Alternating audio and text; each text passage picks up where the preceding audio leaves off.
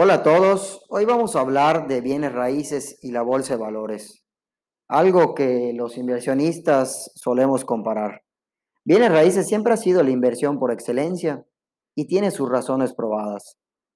Las riquezas de muchos ha comenzado por ese camino. Sin embargo, hoy quiero comentar algo que estamos viviendo.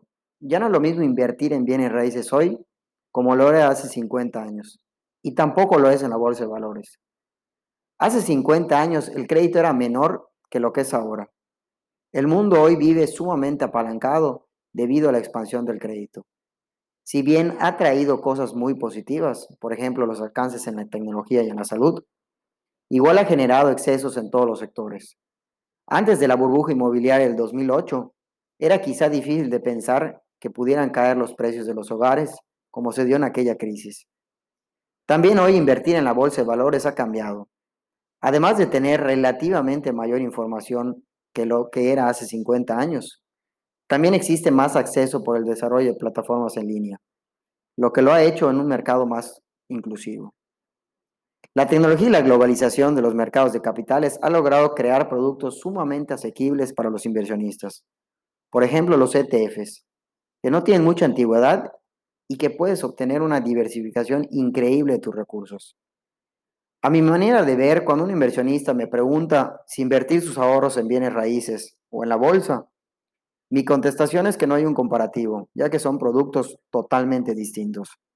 Por ejemplo, la inversión tradicional en inmuebles evidentemente es una gran inversión y con grandes retornos, pero también los riesgos se han acrecentado.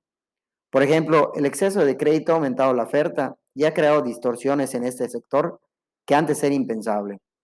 No trato de decir que uno es mejor que otro, porque como ya mencioné, no se puede comparar. Yo pensaría que son complementarios. Hay historias de éxito y de terror en ambos productos.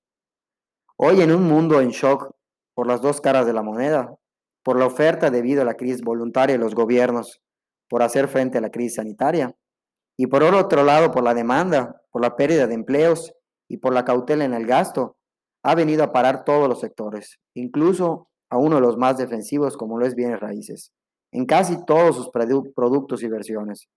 Inversiones en oficinas, en hoteles, incluso en hogares. Hoy más que nunca la liquidez es muy codiciada. El que la tenga seguro encontrará oportunidades, y es precisamente en la liquidez donde los mercados de valores gobiernan. Tener una buena diversificación en tus inversiones va a ser la mejor opción.